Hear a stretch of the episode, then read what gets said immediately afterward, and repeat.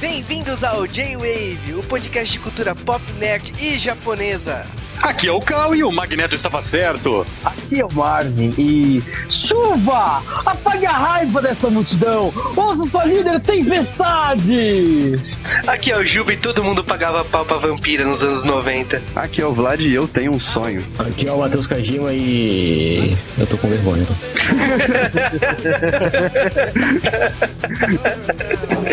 Bom, galera, vocês já notaram, vamos falar de um tema bastante pedido aqui nos Correios do J-Wave. Vamos falar do desenho animado de X-Men, aquele que passou na Globo, o desenho da Fox. É, se você cresceu nos anos 90 assistindo TV Colosso, provavelmente você vai lembrar desse desenho que passava bem no horário do almoço, antes de Power Rangers.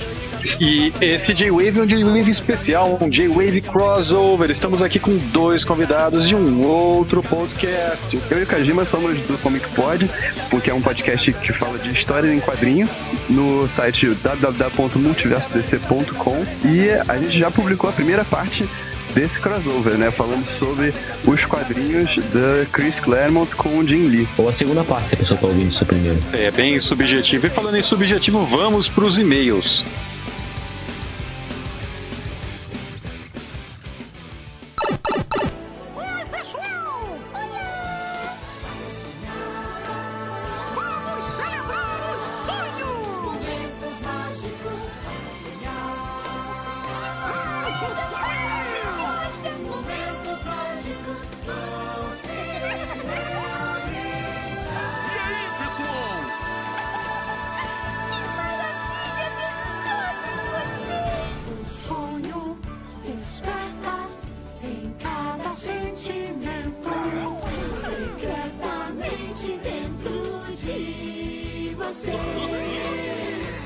Quem sonha avança, um brilho de esperança, na fé que o sonho faz crescer.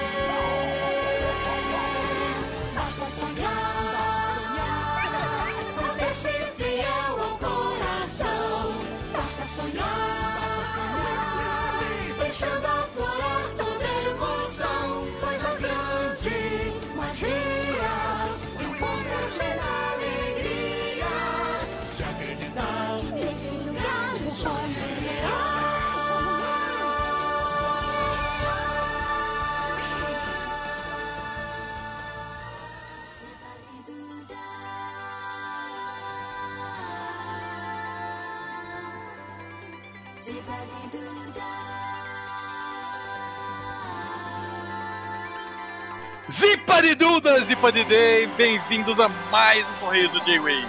Olá. Cara, eu não vou mais gritar pra poder fazer igual você faz quando começa os correios. Porém, olá. O Juba tá uma pessoa apática hoje, cara. Você tem que colocar mais Disney na sua vida, meu amigo. Na verdade, eu queria colocar mais Apple na minha vida, mas não me deixam. Mas tudo bem, continuemos.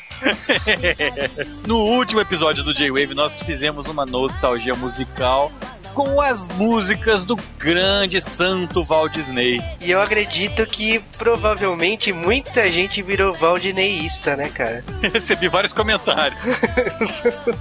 E também teve aqueles que ficaram de mimimi porque não colocamos as suas músicas favoritas da Disney. É isso aí. Na verdade, foram tantos mimimis que eu resolvi de sacanagem fazer um top 5 aqui, porque eu tava com saudade de ler um top 5 nos Correios. Bom, então leia seu top 5. Então vamos lá, em primeiro lugar do Mimimi J-Wave Disney musical que não foi ao ar. Eu não vou conseguir falar isso de novo. Tá o Ciclo Sem Fim. Cara, muita gente pediu essa música, perguntou por que vocês não tocaram, como vocês não tocaram. E essa música é uma homenagem especial para o Jurandir Filho do Rapadura Cast. Foi reclamar com o Juba, falou que ah, não pode ter podcast dessa música, não é. Eu lancei o podcast, aí ele me twitta, tipo, meia hora depois. Top 15 sem ciclo sem fim? Fail. Eu falei, como assim? Ciclo Sem Fim toca no podcast, no fundo. Procurem bem, Catepior. Mas teve bastante gente que pediu essa música. Uma outra música que foi muito. Telefonaram pra mim falando porque não tinha tocado. É a música Não Vou Desistir, do filme Mulan. Eu te digo uma coisa, essa música estava na minha lista, mas eu risquei porque não cabia, era top 5. Eu já tinha a sexta que era do Pateta, então sem chance. E bom, também tinha Fogo do Inferno, do Corcunda de Notre Dame. Cara, Fogo do Inferno é a música do Corcunda de Notre Dame. Ela só tem um problema: a tradução. A música ficou no português brasileiro muito fraquinha comparada com aquela majestosidade que ela tem no inglês. Aliás, sinceramente, eu acho essa música no inglês a melhor música que a Disney já fez, principalmente para vilões. Cara, ela é, ela é muito, muito complexa, cheia de linhas e tal. Eu queria ter colocado ela, mas a gente só tinha cinco músicas, caramba. E bom, também teve uma música bastante pedida do Pocahontas, que foi Cores do Vento. E ela é cantada pela Daniela Mercury, o que chocou o Cal. Eu não sei, cara. Eu vi uma versão com a Daniela Mercury e fiquei com medo. Mas, cara, é, essa música aí, ela tá naquele ciclo de músicas da Disney que viraram música pop, né? Junto com a, a do Tarzan, tem aquela música de romance no final do Rei Leão, Bela e a Fera. Tem vários filmes da Disney que fizeram músicas que viraram música pop depois. Essa é uma delas e teve bastante gente que reclamou de não ter sido colocada na lista. Mas a última música que reclamaram de não ter sido colocada foi uma música que tava na lista. O Juba fez a, a introdução dessa música, só que na última hora teve que ser trocada, porque tava faltando algo mais relevante. Eu, assim, eu fico pé da vida porque eu gosto pra caramba de A Voar do Peter Pan. E eu gosto de todas as versões que tem dela. Eu gosto da original, gosto da versão em português, gosto da versão pop criada lá no Japão pelo AAA, gosto de várias versões dessa música, então minha- essa música estava na minha lista. Porém, ela caiu fora. Porque mais uma vez eu tinha seis músicas e todo mundo tinha cinco. É, o Juba ele já chega no, nos podcasts de top 15 com uma música a mais. Não, o top 0 é meu. Bom, depois de eu ter matado a saudade do top 5 J-Wave, vamos então dar uns recados. O primeiro recado é agradecer a Cris por mais um convite no Fala Série Cris, que é um podcast que fala sobre séries. E essa semana foi sobre Walking Dead. Então eu, a Cris e a Camis, que também estava no nosso podcast da Disney, ficamos dissecando os zumbis de Walking Dead. Que nojo. Pô, cara, é, é bom ficar num podcast com duas mulheres, é uma realidade. Isso é legal. E, bom, o outro recado é E o. Já que a gente citou o Jurandir Filho, o J-Wave foi citado duas vezes lá no Rapadura Cast. A primeira vez foi no podcast de cena e no podcast de Scott Pilgrim. ambas pelo Thiago Siqueira, um grande amigo nosso. Já gravou o podcast com a gente. E ele falou do mangá do Senna, que saiu na Jump, e também falou da gente, aliás, especificamente de mim, por causa do Akira, e o Cal ficou de mimimi por isso. Porque há controvérsias. Porque você pode ouvir no podcast que sou eu quem fala. De qualquer maneira, o valeu, Thiago, valeu, Rapadura Cast. É isso aí. E, bom, vamos pros e-mails para não ficar enrolando. Então, a primeira mensagem que a gente tem é do Almir Sincurá. Saudações! Como é forte a tradição Disney de criar canções marcantes em suas produções. Também é bom lembrar que a versão brasileira dessas músicas é muito bem feita. Aí ele fala que colocaria algumas músicas, né, que seriam duas de Corcunda de Notre Dame, lá fora e Fogo do Inferno, que já foi citada na sessão Mimimi, né? É, E o filho da mãe ainda cita o ciclo sem fim. Ah, foi e-mail padrão que a gente recebeu, cara. Todo mundo, ah, se esqueceu essa, essa e essa. as pessoas se esquecem, né, que ah, um dos blocos do Rei Leão abriu com Ciclo Sem Fim versão Broadway, né? Tipo, pô, Eu quero ver esse musical, cara. eu também. Eu tô muito doido. que venha pro Brasil, né? Porque todos os musicais da Disney estão vindo. Já tivemos Bela e a Fera, tá na hora de Rei Leão, não tá não? E bom, o Maxio nos mandou uma mensagem. Putz, que saudade do André Filho escutando essa música da Pequena Sereia. Gostei da seleção, principalmente por terem incluído como ela sabe de Encantada. Comentário extra. Super Doce em versão japonesa? Cara, de onde vocês desenterram essas coisas? Eu fui encher o saco do Juba e gostou da música, cara. Olha, eu vou dizer uma coisa. Imagina que você está trabalhando, você está lá no computador. De repente, o seu parceiro de podcast te manda um recado, um vídeo de YouTube. Aí abre. Aí começa a tocar essa música em japonês. Eu falei, aham.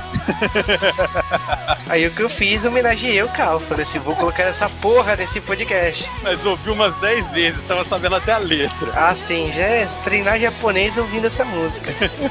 E o Drug, o nosso comentarista de estimação, mandou pra gente. Aê, mais um J-Wave sensacional.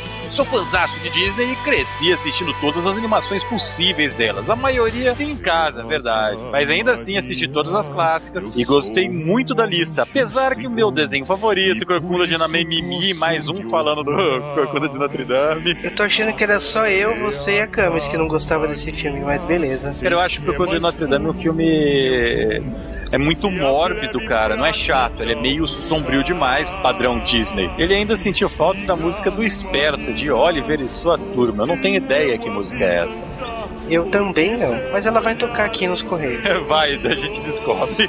e o filho da mãe ainda não corrigiu o desvio de caráter dele de não ter assistido Akira. Para de ouvir esse podcast agora, vai assistir e volta dizendo que corrigiu. É, eu presumo que por essa data você já está de férias, portanto deixa de ser vagabundo e vai assistir essa porra. Ou não, né, cara? E eu que não tenho férias. Uhul!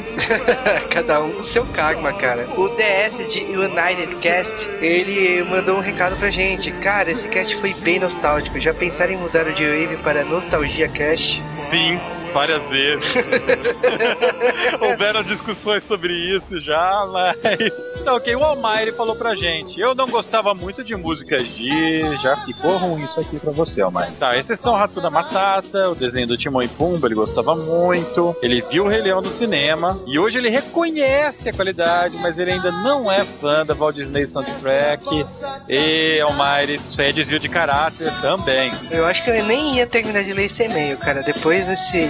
Não, não, é desvio de caráter, desvio de caráter, cara. Como assim você não gosta de música da Disney? Santo Walt Disney é o cara, velho. E sempre será. Sempre será. E bom, ele termina. Mesmo assim, foi bom relembrar algumas músicas e conhecer outras. Você falou de conhecer outras, mas quanta gente mandou e-mail pra gente falando: Meu Deus, que música é essa do Super Doce? E eu falo: Cara, é muito bom esse filme, essa música é muito foda. Assiste. E aliás, é outro musical da Broadway que eu gostaria que viesse no Brasil. Ah, cara, é, o duro é que eu acho que Mary Poppins é terror, não é é infantil.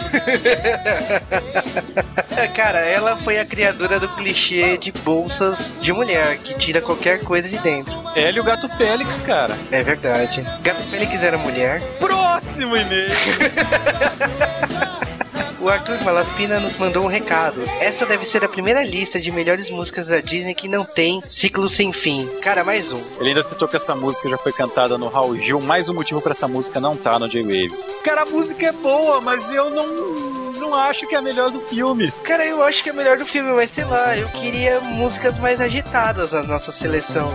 E detalhe, é, tem gente que vai falar que é isso daí porque eu não conheço a música inteira. Não, eu cantei ela inteira, cara. Inclusive os cânticos africanos. ハハハハ! E a Mariana Luzardo mandou um e-mail pra gente. Olá, pessoal do J-Wave. Eu sou Mariana Luzardo e há algum tempo venho escutando seus casts. Desde o podcast sobre Evangelho, mais um centavo na minha conta, cada vez que eu ganho isso. E escutando Nostalgia Disney Musical, teve duas coisas que fizeram me mandar esse e-mail. A primeira é, por incrível que pareça, Rei Leão não é o meu desenho favorito da Disney. Como assim? Tem muitos outros que eu acho mais importantes que ele. Não tem. Mas está dentro das animações que eu considero, pois ela faz parte da era de ouro do estúdio.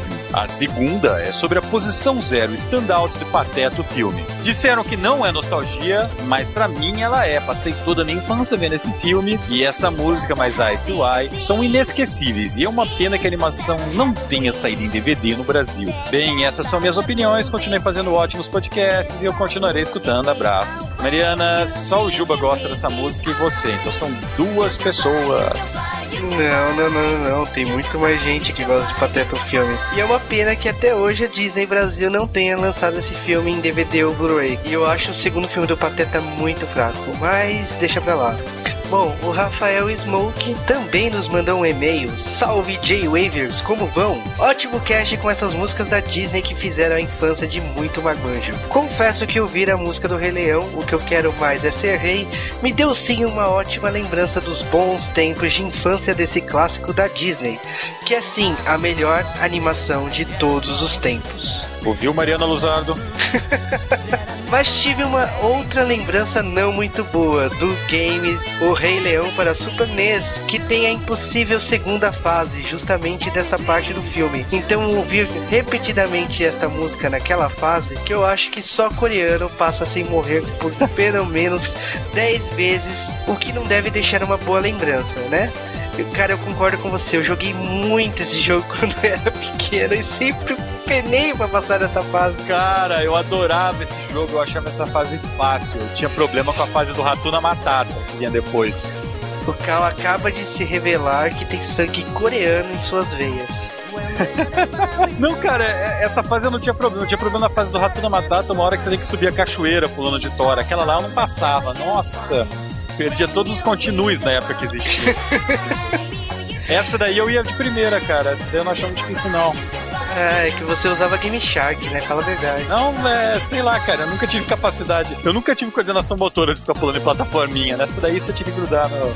nas girafas, era da hora demais, cara. Aliás, esse jogo é um jogaço, né? É um dos pouquíssimos jogos bons de adaptação de filme da Disney. E bom, o vídeo dessa fase maravilhosa tá aí nos correios, é só dar uma olhada. E ele continua: No mais, o cast ficou foda mesmo, só senti falta das belas músicas de Phil Collins em Tarzan, que ficou na belíssima voz de Ed Mota. Mas ainda assim, as músicas foram muito bem escolhidas. Um abraço e até o próximo programa. PS, quando sai a parte 3 do cast de Cybercops? Um sábado desses.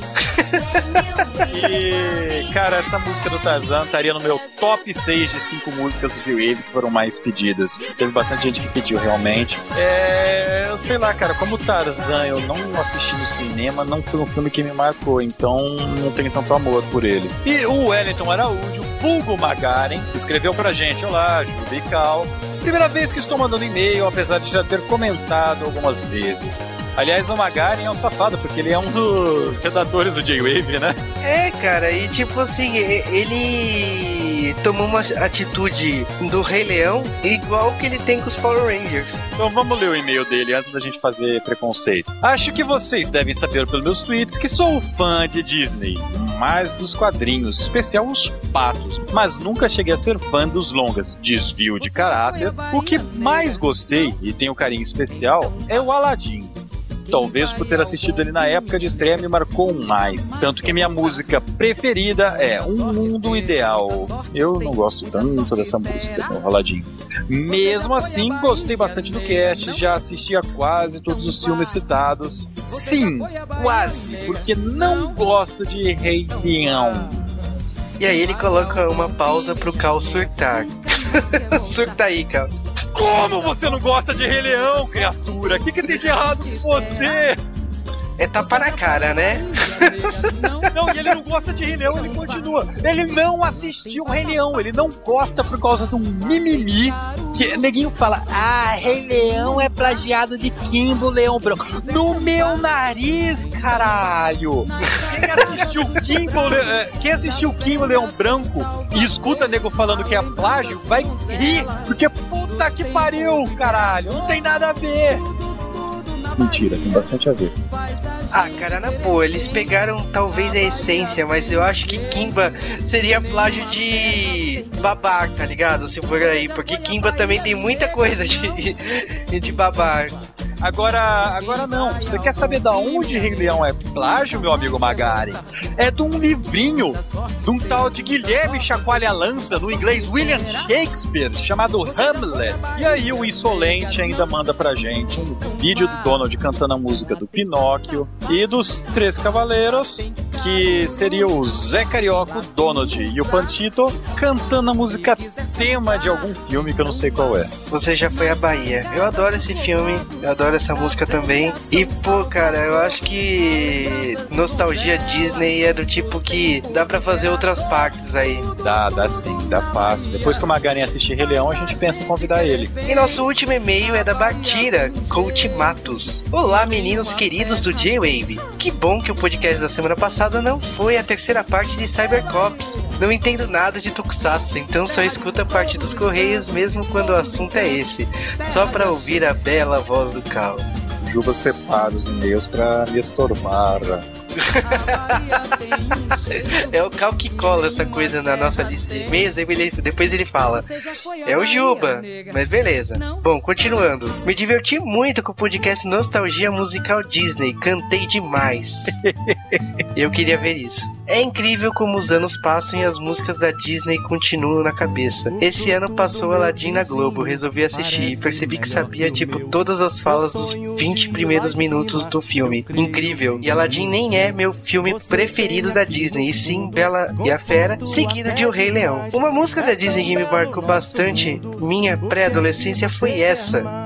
E ela colocou um link de YouTube. É, essa música aí é a abertura do filme do Pateta. É, a música After Today no Brasil é um dia, né? Sim, e é a única música dublada, vamos dizer assim, a única música em português do filme. O resto só tem músicas em inglês. Cara, eu acho essa música mais foda do filme do Pateta de longe. Eu adoro essa música. E tem uma versão live action dela. Procura no YouTube por After Today live action. É hilário, é hilário. Eu adoro esse live action. E, bom, ela continua. Mas acho que pouca gente assistiu esse filme, não sei. Quem fez a edição desse último podcast? Eu, o Juba. Bom, está sensacional. Parabéns. Valeu, Batira. É, por isso que você separou esse e-mail. ah, entendi. Bom, ela continua. Queria saber de onde vocês tiraram essas músicas da Disney em português em ritmo de samba e bossa nova. E eu te digo, Batida, dos CDs da Disney, samba e bossa nova que saiu aqui no Brasil. o CD de samba da Disney saiu esse ano e o CD de bossa nova tem um, é, já não é tão novo assim, mas você encontra por aí. E bom, gostei bastante da participação da Camis Barbieri. Eu também gostei, cara. Eu também, cara, como eu ri naquele dia. A Cami está convidada é, sempre, assim. Eu acho que vou até fazer convite de virar membro honorário do J-Wave a partir de agora. Nossa, cara, tá, eu ri demais com ela. E o Cal está divertido como sempre. tá aí, Juba, toma. E ela ainda escreve, desculpa, Juba, gosto de você também, ok? E ela ainda fala, mas o Cal é meu ídolo. Ah. É Isso, o Juba me foda, cara, porque tem uns e-mailzinhos. O Cal é o mais engraçado. Eu gosto mais do Cal. Ele vai cortando tudo na hora de falar aqui. É isso se eu não cortar isso. É só, é só ele ver que o, o e-mail é minha avó que tá mandando que ele corta. Não sei se você sabe, mas o Cal paga a avó dele pra mandar e-mails elogiando ele. Bom, enfim, meninos, parabéns por mais um ótimo podcast. A lista que vocês fizeram está ótima. E que bom que colocaram músicas do Pinóquio, da Branca de Neve e Cinderela. Beijocas. Valeu, Batira. Nossa, cara, esse e-mail foi longo e teve bastante e-mail. E falando em bastante e-mail, tem gente que quer falar com a gente e tá com preguiça. Essa mensagem é pra você, rapazinho preguiçoso ou moça folgada que estão nos ouvindo. Mandem um e-mail pra gente. Então, senhores preguiçosos, anotem aí. jwavecast.gmail.com para mandar e-mails. E se você está ouvindo isso em algum site, você pode comentar. Inclusive, se você comentar no J-Wave, não dá nem reload na página. Exatamente. hein? Então é só comentar no site J-Wave ou no Combo Podcast e também nos sites parceiros Rádio Blast e J-Station. E, por último, Twitter. Twitter é só arroba JWavecast. Portanto, ouviu o podcast, está gostando, quer que a gente saiba ao vivo o que você está sentindo a cada segundo ouvindo o nosso podcast? É só lá colocar arroba JWavecast. E é isso aí, galera. Esses foram os e-mails do J-Wave dessa semana. E agora vamos para um podcast mutante. Tira um sonzinho, por isso a gente daqui é quente, faz bom programa, até na lama, aqui no mar.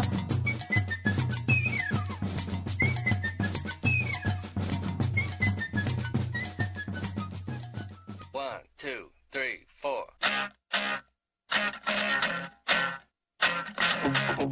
como não poderia deixar de ser, temos que começar esse podcast com um jargão. Qual é esse jargão, Juba? Antes de falar do tema, temos que falar de outra coisa. E nesse caso, antes de falar do desenho de X-Men, nós temos que falar de quem fez esse desenho. E para nossa surpresa, uma velha conhecida do J-Wave. Ah, cara, vocês vão lembrar dessa musiquinha aqui. Sim, estamos falando da Saban, aquela de Power Rangers. Exato. Numa época pré-Power Rangers. Não é tão pré-Power Rangers, né? É, dois anos antes. Eles fizeram a adaptação X-Men. O... Foi a primeira série animada dos X-Men. Tiveram tentativas frustrantes anteriormente. E eles contrataram o serviço do estúdio Acon. E o estúdio Acon tem um currículo invejável. Cara, que currículo que esse estúdio tem. Agora, uma curiosidade que eu achava que esse estúdio Acon, ele é brasileiro, né? Pelo nome do dono do estúdio. É Nelson Shin. e bom, vamos falar uh, um pouco do currículo do estúdio Acon. Só pra vocês terem uma ideia. Animaniacs, Ataque dos Tomates Assassinos, a série animada. Os primeiros episódios de Batman. Na primeira temporada, né? É a primeira temporada de Batman Animated Series. Aquele desenho horrível do Conan. Aquele desenho horrível do Gasparzinho. Aquele desenho que foi cancelado, mas eu adoro do Gilbert. Bom, Dragonflyer, Gárgulas, Cara, aquele Gárgulas Mixed Feelings. Muppets Baby, Comandos em Ação. Marsupilami, Aquele desenho do Mission Hill que passava no Cartoon, no Adult Swim. My Little Pony. Cara, essa bosta voltou a passar. Um monte de gente cantando a música agora. Aquele desenho muito ruim do Robocop. Aquele desenho muito bom de Peter Pan e os Pirata. Pink e o Cérebro. Aquele desenho assustador dos Oblongs. Skeleton Warriors. Cara, Skeleton Warriors era da hora, vai. Nossa, eu tinha os bonecos, cara. É muito foda esse desenho. Puta, esse desenho é foda. Eu queria fazer um J-Wave dele, mas só a gente lembra. Surfista prateado. Aquele desenho do Tasmania vem pra Tasmania, lembra? Tasmania. Essa é a música de cor, não posso cantar. Não, e o pai dele gostava de suco de laranja. É, o pai dele fala uma das frases que eu uso muito no J-Wave, cara. Blá blá blá, etc e tal. Se não beijamos e por aí vai. Transformers, Tiny Toons e, é, e talvez um desenho que vocês tenham ouvido falar, mas ele é bem obscuro, né? Tem poucas temporadas. Quase ninguém assistiu e tal. É, fala sobre uma família americana, é, os Simpsons. Já ouviram falar? Pois é, hein? Então esse estúdio tem o currículo. Só que é, depois de um tempo ele mudou de estúdio, né? Principalmente nas últimas duas ou três temporadas. É, na quarta temporada começou os problemas, episódio que vai, episódio que volta, problema de animação, blá blá blá. Acabou que o Acon ou tava com muito serviço, nós não sabemos, e não pôde concluir a série, então passou pro Philippines Animation Studios. E fez também o desenho de Adult Swim, que é o Bob Margaret. Fez aquele desenho do Quarteto Fantástico da Fox. Fez aquele desenho do Cartoon Nectar, Meu Pai é um Roqueiro. E fez os Motoqueiros de Marte. É um estúdio que tem um currículo bacana também, mas sei lá, eles mudaram o traço de forma tão absurda, tempestade com chapinha, vampira sem peitos, não sei. É isso aí, mudou tudo, cara. Jubileu com cabelo comprido, é, é sei lá, cara, não achei bizarro, mas beleza, valeu a intenção. Esse estúdio foi convocado justamente por fazer a série do Quarteto Fantástico. A Saban não sabia o que fazer e passou para eles. É isso aí. Bom, bom, é isso. Então vamos para o nosso tema principal, X-Men. The Animated Series. Um clichê da época, né? Todo mundo tem esse negócio. É, não tinha esse nome no X-Men, a gente tá falando, se chamava X-Men. Ou na TV Colosso X-Men. No place to hide, no place to run, no place to run. Mutant age has now begun. X-Men, X-Men, is the day, is the day. X-Men, X-Men,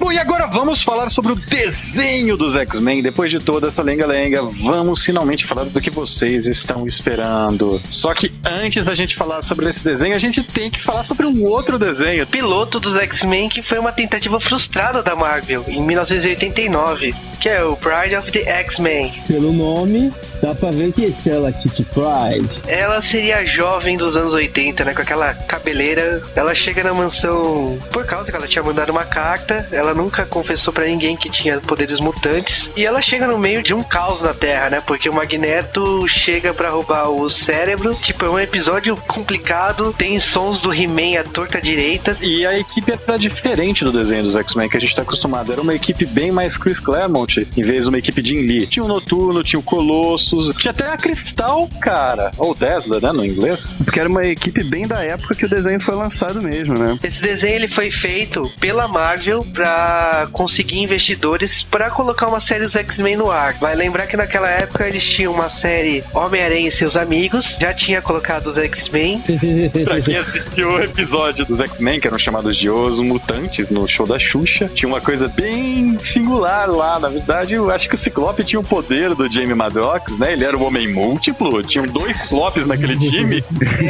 É, é um erro tão feio, mas é um erro tão feio aparecer dois ciclopes. E bom, esse desenho dos X-Men foi feito pra conseguir investidor. Eles fizeram pro canal NBC e não deu. Vale lembrar que até o Stan Lee é o narrador do episódio. Eles tentaram. O desenho não deu certo, mas o que, que eles estavam na cabeça? O Wolverine tem sotaque australiano. Onde já se viu um australiano fazendo Wolverine? Isso nunca daria certo. Cara, e fora isso, a história é muito ruim. O elenco em si do desenho é horrível. A voz do Ciclope é escrota. Todo mundo ali tá com a voz zoada. O Wolverine, quando ele vai falar lá, cara, ele faz um tipo de um grumido, mas ele faz, imagina que você tá lendo os quadrinhos. Ele faz simplesmente esse barulho. Grrr. Era um piloto, mas era um piloto kamikaze, né? Porque ele matou a série por E aí veio a Saban, né? A nossa maravilhosa empresa de Power Rangers. Vocês lembram quando a- anunciou que ia passar esse desenho e era totalmente diferente de tudo aquilo que passava na televisão? X-Men é a divisão entre os anos 80 e os anos 90. A animação é anos 80, o desenho dos personagens é bem anos 80 e o enredo é dos anos 90. Os diálogos, o roteiro. Ironicamente, é um roteiro baseado em histórias dos X-Men dos anos 80. Eles melhoraram os roteiros do Chris Claremont. Que não é muito difícil, né? e essa série, ela tinha o traço do Jim Lee, que era o desenhista da época, mas ela tinha um enredo e arcos de história hoje considerado histórias clássicas. É mais ou menos a definição de como os X-Men seriam, que tem a real ideia do preconceito dos mutantes, que tem as sentinelas, que é uma outra complicação. Muitas dessas coisas acabaram virando o que a gente conhece por X-Men, não aquele grupo esquisito dos anos 70. A maioria dos fãs de quadrinhos hoje com mais de 20 anos e menos de 35 começou suas coleções com X-Men por causa desse desenho. Eu fui um. Eu sou outro. Eu também fui um. Isso aqui é uma reunião dos X-Men anônimos, né?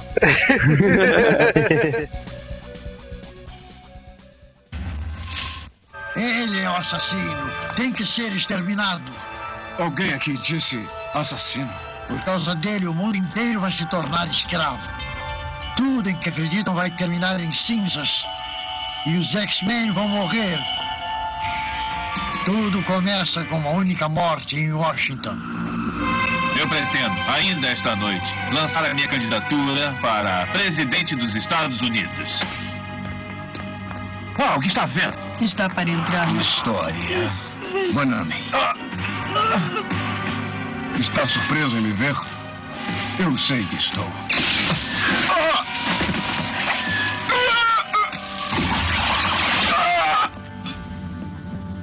Kelly subiu, professor. O meu relógio parou. Eu não compreendo. Por que isso é importante? Porque ele foi magnetizado.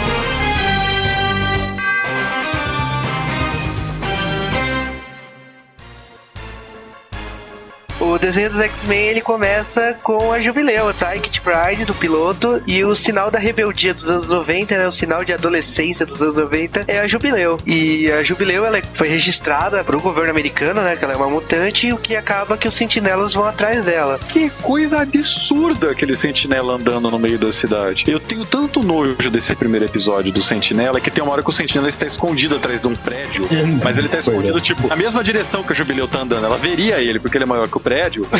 passar.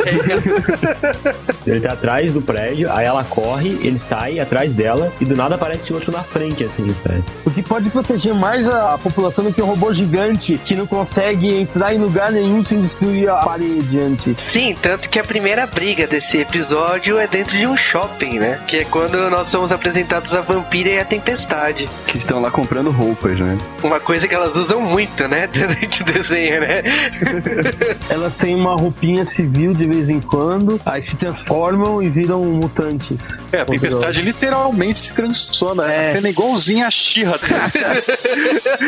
Caraca, é é? verdade. A vampira é um personagem excelente nesse desenho, que ela assume um papel de questionar tudo que é clichê que tá acontecendo lá. A Vampira, ela tá ali pra falar, eu sou gostosa, cara. Tipo, Não, sério. mas eu acho um barato que ela parece. Peraí, você tá com teu uniforme por baixo da roupa?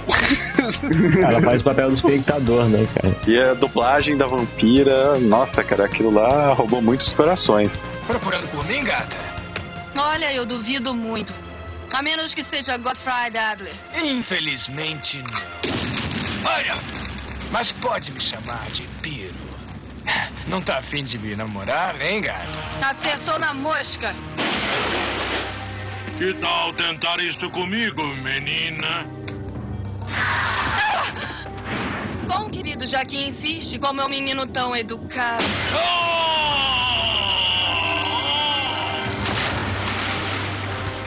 E a Jubileu chega a ser sequestrada, os X-Men têm que ir atrás. Nós somos apresentados os mutantes, né? Tem o Morpho, o Ciclope, a Jean, o Fera, o Gambit, a Tempestade e a Vampira. Agora, a coisa legal da gente notar dessa equipe é que ela é quase que totalmente a equipe azul dos X-Men da, da época do Jim Lee, mais a Tempestade e a Jean. Esses dois primeiros episódios são importantes primeiro. Um dos personagens morre, que é o Morpho. A gente tem que falar também do Fera, que ele é preso, né? Que fica toda essa temporada o Fera querendo ser julgado e ter um julgamento honesto, né? O mais legal é que nessa temporada, nos créditos, aparecem todos os nomes de todos os personagens. E aparece lá o Fera. O Fera não faz absolutamente nada, a não ser ficar preso na sessão inteira.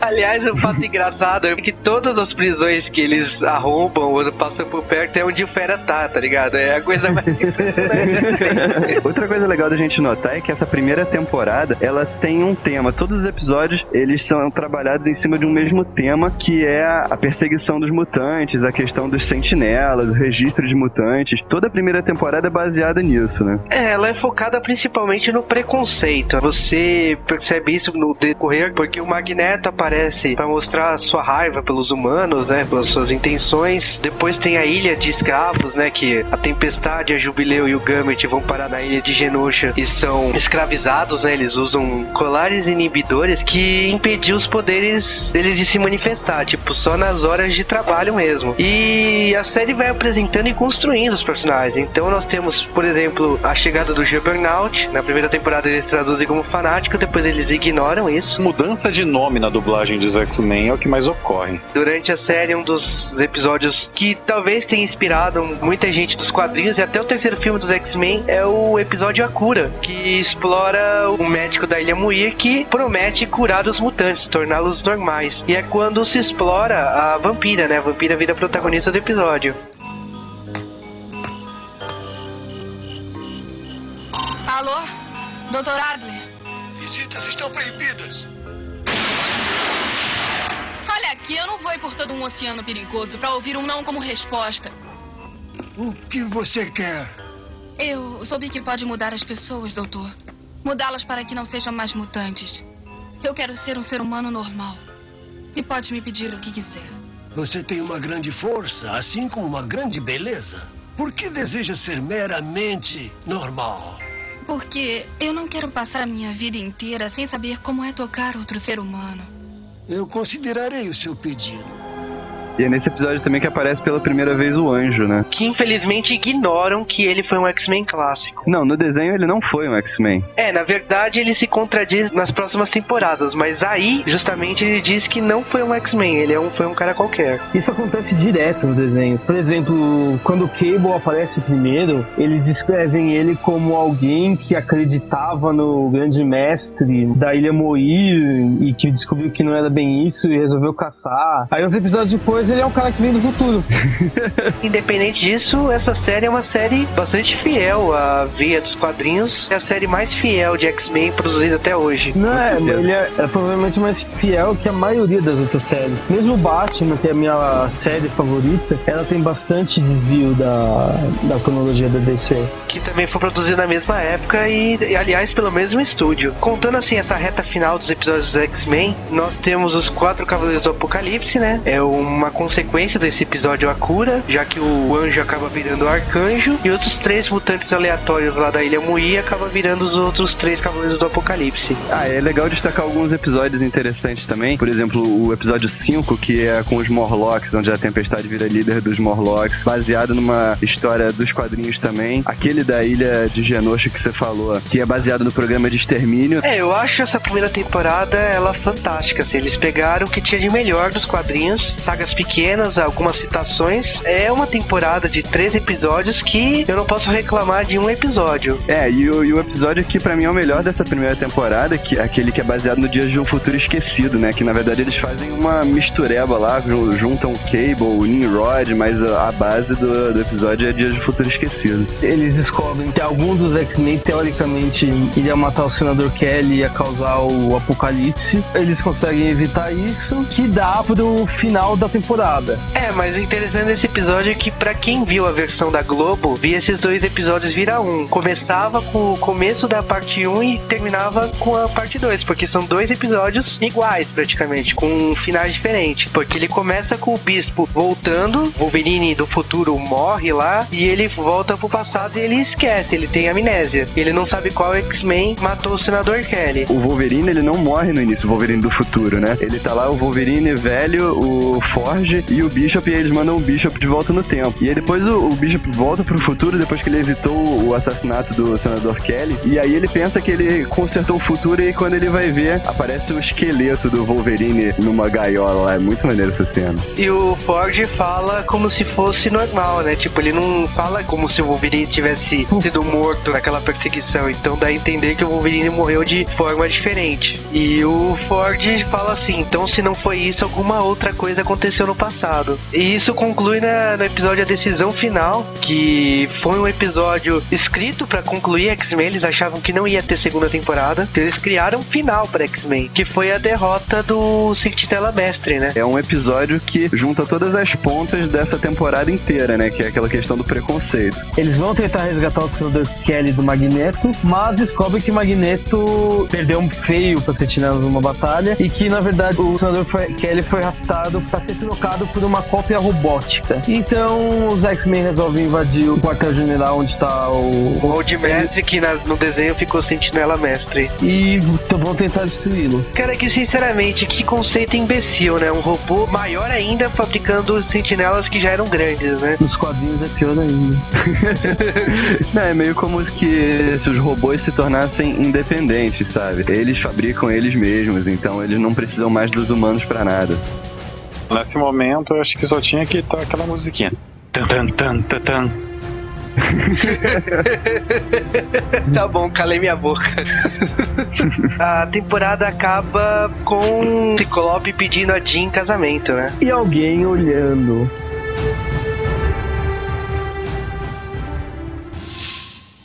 Você removerá o cérebro do senador Kelly e vai colocá-lo num computador. Quê? Não pode fazer isso. Eu sou o senador dos Estados Unidos, não! O senador Kelly deve ser resgatado. Se falharmos, haverá uma guerra civil. Esta mina vai explodir. Leve Kelly para cima. Eu vou atrás de Wolverine e Gambit.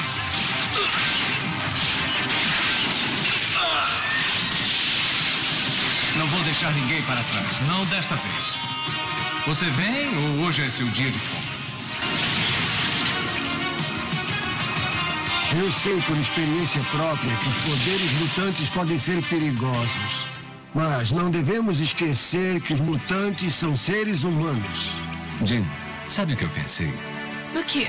Eu pensei, quer se casar comigo? Ciclope.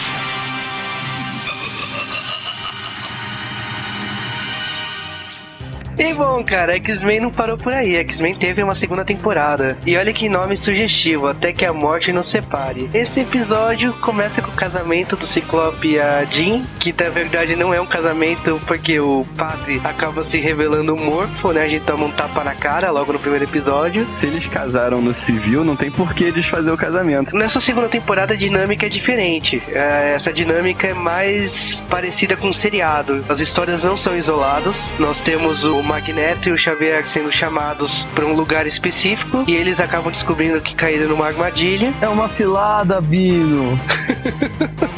É um lugar extremamente bizarro, você ainda não sabe o que, que é, mas o Xavier volta a andar e os dois percebem que eles perderam os poderes mutantes. Então isso vai ser construído durante a temporada. Para, como que o Xavier voltou a andar? Caralho. Na teoria seria que o seu poder mutante impede dele de andar. Todo o sangue vai pra cabeça e aí ele não consegue andar. o fato dele andar não faz o menor sentido. Essa segunda temporada é apresentado o Sinistro, né? Que é um dos vilões mais fodas, assim, do desenho dos X-Men. Essa temporada é boa por causa que, assim, ela vai construindo tanto o Magneto como o Xavier, mas ela também vai apresentando episódios isolados, né? Sempre com citações que vão se desenrolar nos episódios finais. Essa temporada ainda traz o- a questão do, do preconceito com os mutantes, trata também de como os X-Men estão se virando sem a presença do Charlie Xavier e também apresenta Mojo, que eu odeio Mojo. O- essa segunda temporada, os episódios se desenrolam, tem a origem da vampira, né? Que a vampira acaba revelando que beijou um namorado e que deixou o cara em coma durante três dias. E que o pai dela chamou dos palavrões mais feios e ela fugiu de casa. E que É, O ela... melhor desse episódio da Vampira é a, a aparição da Miss Marvel, né? Que eles explicam o- a origem do- dos poderes dela, por que que ela tem super força e voa e tal. Que ela pegou os poderes da Miss Marvel e deixou ela em coma, né? que acabou trazendo a consciência da Miss Marvel pra cabeça da vampira, né? Que era uma trava que o professor Xavier utilizava, né? Também temos a primeira origem do Wolverine, né? Porque esse desenho nos apresenta três origens do Wolverine. E aí começa. Eu, eu não entendo essas origens Wolverine, porque é, a, maioria, a maior parte delas ainda foi na época do, do Claremont. Eu acho que ele não gostava do Wolverine, não tinha certeza do que ia fazer com o personagem. Então toda semana tinha uma. Aí tiveram até que inventar, ah, ele tem memórias falsas, implantadas, não sei o que. Bom, recentemente, ah, foda-se recentemente, os caras conseguiram inventar um retcon pro retcon do retcon. Esse primeiro episódio das origens do Wolverine é com a Tropa Alpha. Ele luta lá com a Tropa Alpha. Você vê um pouco, né, da ideia do Arma X. Ou isso aí vai ser explorado nos próximos episódios aí. Tem o Mojo Visão, que eu me divirto pra caramba. Cara, o episódio é muito bom, cara. Não, não!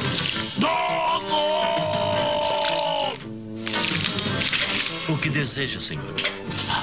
Eu estou arruinado. Os índices caíram. O vídeo está uma droga. Meus patrocinadores querem me fritar. E suas imagens de ação não estão vendendo. Você escreveu o show, então mude-o. Mudá-lo!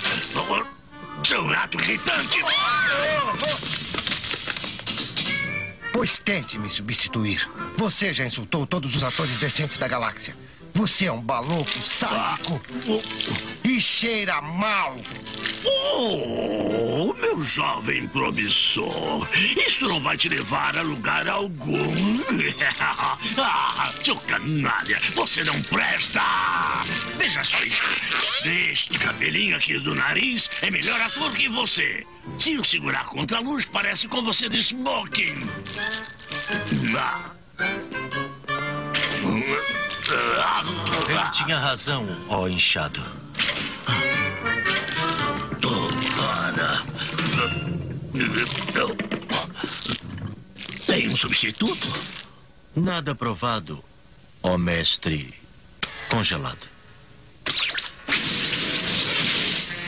Os X-Men, um tanto primitivos, são de uma dimensão atrasada com a qual normalmente não nos metemos. Você acha que alguém vai perceber? Ora, não me importa, não me importa. Pegue-os! Mojo pode fazer de qualquer pessoa um astro. Os testes instantâneos dos números são bons em todas as dimensões, ó poderoso da programação. A paixão, o drama. Ah! Podemos conseguir parar. Eu vou ganhar dinheiro só de ficar pensando a respeito. Eu sou um gênio. Pode ter conseguido de novo. É claro que sim, eu sou um gênio. Traga os X-Men para o mojo!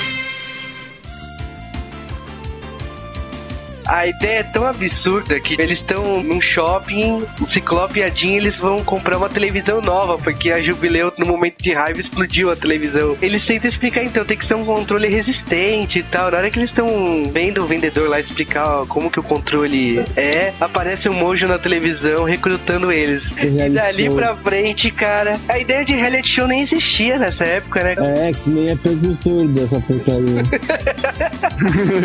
o que acaba fazendo que cada X-Men, né, tenha uma dupla inusitada, né? Tipo Tempestade, Ciclope, Jean e Wolverine, que são citações a seriados e filmes dos anos 80 e 90. Tanto que a Tempestade e o Ciclope, a citação é Miami Vice, por exemplo. Não, mas a maior citação dos anos 80 que tem aí é o personagem principal desse episódio, né? O Long Shot. Que é o MacGyver. E é um dos meus X-Men favoritos. O superpoder dele é sorte. Nessa temporada também temos a origem do Gambit lá, né? Que ele explica que ele era do- dos assassinos e tal. Olha só que legal. O legal dessa temporada é que tem alguns episódios focados em personagens específicos, né? Então tem o episódio do Gambit, tem o episódio da Vampira, tem o episódio do Fera. Que é o que o Fera, ele começa a trabalhar como médico, se apaixona por uma paciente séria que ele tem e que ele tá buscando a cura dela. O pai dela é parte dos Amigos da Humanidade, que é uma organização terrorista contra mutantes. Wolverine contra o líder dos Amigos da Humanidade, o Sr. Grayton Creed.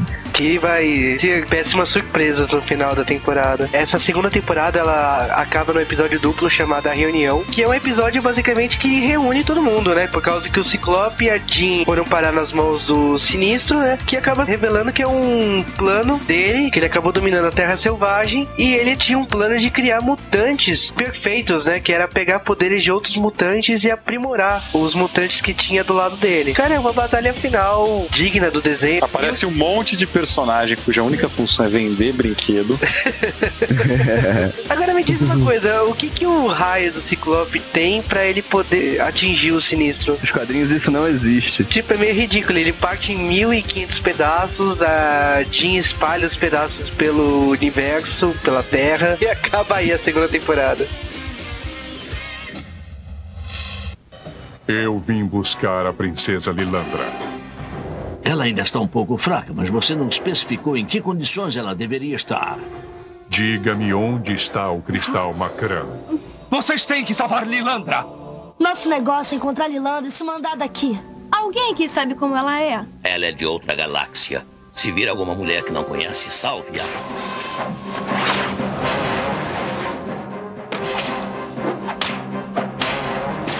Esqueça esses malucos. Temos que levar Lilandra para minha nave. Não! Solte Lilandra. Gladiador? Eu tenho Lilandra. Mas afinal, onde está o cristal Kran? Por que você serve a um louco como meu irmão? Leve-a! De Kern. Hoje vou lhe vender o cristal Khan. Não pode fazer isso. Você não sabe que se aquele louco libertar o poder do cristal, poderá destruir toda a galáxia. Quem jamais tocará no cristal? Porque você vai acabar com a miserável existência dele. Fênix deve ir.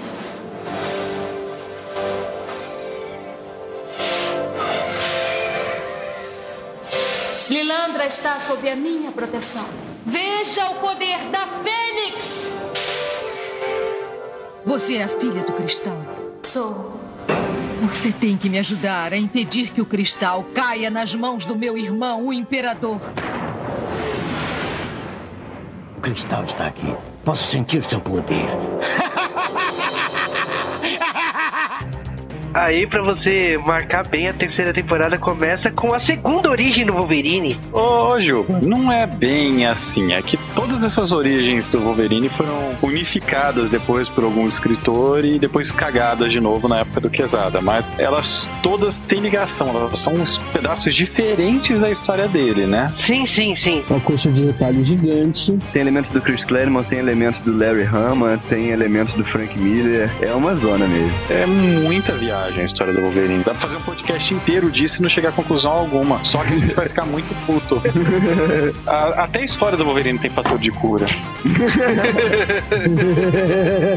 Esses dois primeiros episódios que mostra a antiga namorada, né, do Wolverine, né, que é a Mariko Yashida, né? E é um episódio bem toscão que ela encontra uma máquina alienígena e ela queria despertar aquilo. E tipo, esse episódio duplo é um pretexto só pra aparecer no final. A saga Fênix vem aí. Uma mistura terrível, porque assim, é, originalmente a Mariko Yashida é- é uma coisa, uma mulher lá que ele ia se casar e não se casou, e a Lady Lethal é uma outra coisa completamente diferente, não tem nada a ver uma com a outra. Cara, mas vamos falar da saga da Fênix, né? A saga da Fênix que ocupa quase que metade da temporada, né? Eu diria que essa temporada é a temporada Fênix, né? São nove episódios de Fênix de uma temporada de 19 episódios, é metade. E sendo que os episódios antes são pretextos pros episódios da Fênix também. A Fênix aqui é um pouquinho diferente dos quadrinhos, né? O primeiro episódio da saga Fênix é meio patético por causa que o primeiro contato com o Xavier, o Xavier acaba explodindo de raiva. Ele desperta um lado negro dele, assim, um lado perverso dele. É um episódio bem ruimzinho, pra falar a verdade. O Xavier sabe que, por algum motivo, ele tem que mandar os X-Men pro espaço. E é patético, por causa que eles têm que invadir a NASA e fazer a Jean enganar eles, achando que são pessoas normais, debaixo daqueles trajes de astronauta.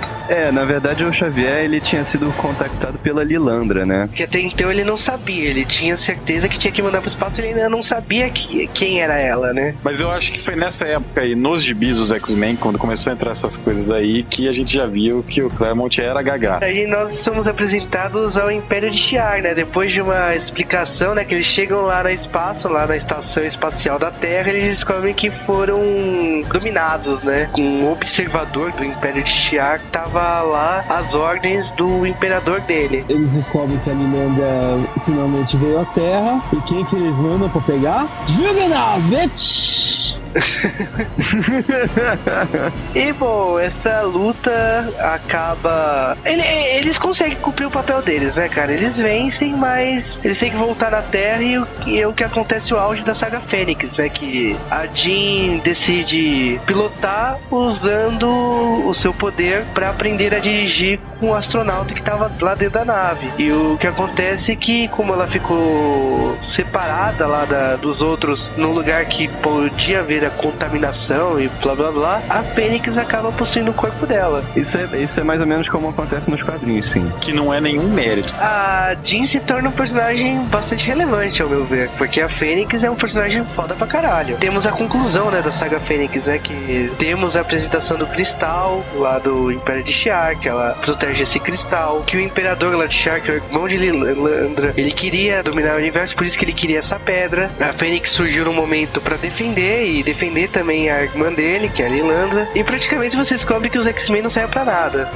porque, tipo, era só a Fênix mesmo. Bom, você acha assim, então essa saga acabou, a Fênix vai embora, e não é bem isso que acontece. A consequência da saga Fênix é logo apresentada na saga da Fênix Negra. Nós somos apresentados ao Clube do Inferno, que descobre a presença da Fênix e que ela pode ser bem interessante pra eles. Então eles acabam convocando, né, a Emma Frost, acaba invadindo a mente da Jean, deixando pra ela o mais frágil possível e acreditar que ela tá vivendo numa outra época. Fica preso na era vitoriana, né? Só que as coisas vão mal, né? Por causa que a Fênix acaba descobrindo que tudo é um plano pra utilizar seus poderes e se vinga, né? Tudo bem que nesse meio tempo os X-Men vão lá atacar, eles são presos, eles têm que assistir todo aquele blá blá blá de casamento vitoriano com o Sebastian Shaw. E, cara, eu particularmente não gosto desse arco.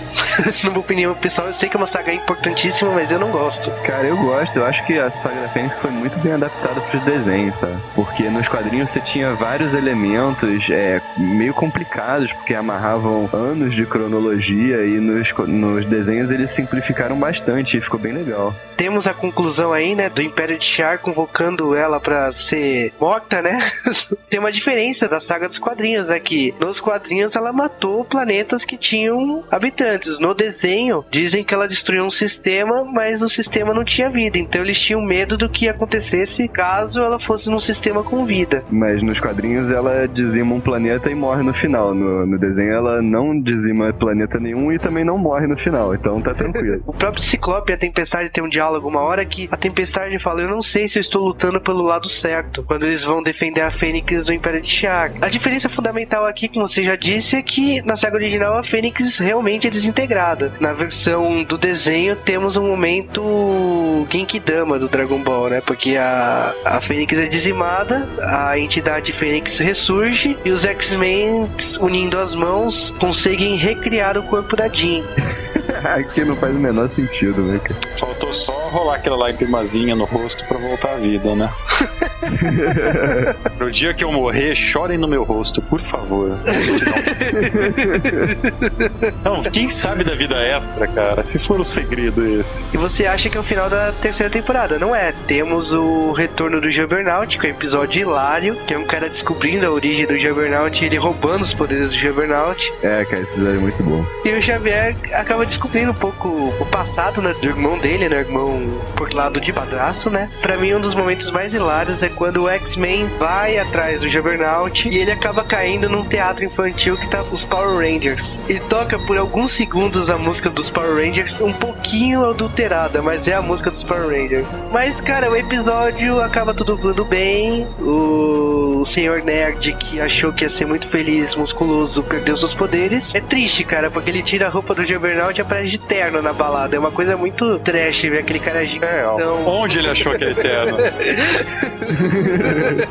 Os poderes dele voltam pro irmão do Xavier e tudo acaba bem. Aí temos o episódio do Noturno. Eu não entendo porque Bulhufas, o Wolverine, quis passar férias com a Vampira e o Gambit num maior love, assim. Não, é, é. O Wolverine foi de vela, né? Ele foi É, eu falei, meu, Wolverine, o que você tá fazendo aí? Mas esse episódio é muito legal, a, a participação do Noturno é, ficou muito bem feita, eu gostei a beça. Pra mim, uma das melhores coisas é por causa que ele, nesse episódio, se explica que ele é um monge, né, no caso, e a vampira e o Gambit sofrem um acidente. Aliás, é o Gambit que sofre um acidente, e, e eles vão lá pra esse monastério. Lá no monastério, tipo, a vampira percebe os olhares dos monges, né? Aí o monge fala assim: então você não tá com a roupa apropriada. E a vampira só solta a pérola assim: ah, eu não quero despertar desejos em ninguém. E ela aparece na cena seguinte com uma roupa de monge, assim.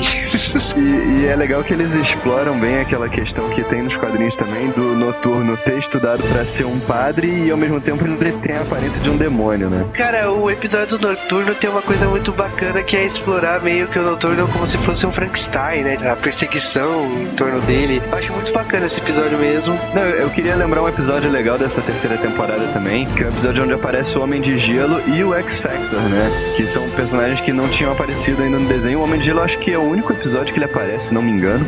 E o X-Factor, que era uma equipe que existia nos quadrinhos também, que era uma equipe controlada pelo governo, né? Eles aparecem completos nesse episódio. Eles até inventam um passado escuso pros X-Men, incluindo o Homem de Gelo e a Lore, né, e tudo mais, e não explicam que o Alex e o Ciclope são irmãos, né, o Destrutor e o Ciclope. E a Jubileu fica toda interessada, né, no Homem de Gelo. Que tem idade pra ser vô dela, né, pela cronologia, mais ou menos. Sim, mas ignora, ignora. Infelizmente o personagem é é bem bacana, né? Mas não retorna ao desenho, o Homem de Gelo. É, o que é uma pena, né? E o boneco dele era o boneco mais legal dos bonequinhos, cara, que era transparente, era bacana isso. A terceira temporada acaba com Agma X, Mentiras e Videotape, que é conclusão das origens do Wolverine, né? Que é um episódio totalmente Larry Hama, porque é aquela questão do- dos implantes de memória do Wolverine, né? Ele explica basicamente que todas as memórias que o Wolverine tinha até então eram implantes. Não só ele, né? O Dente de Sabe, quais A são as outras Raposa duas pessoas? Prateada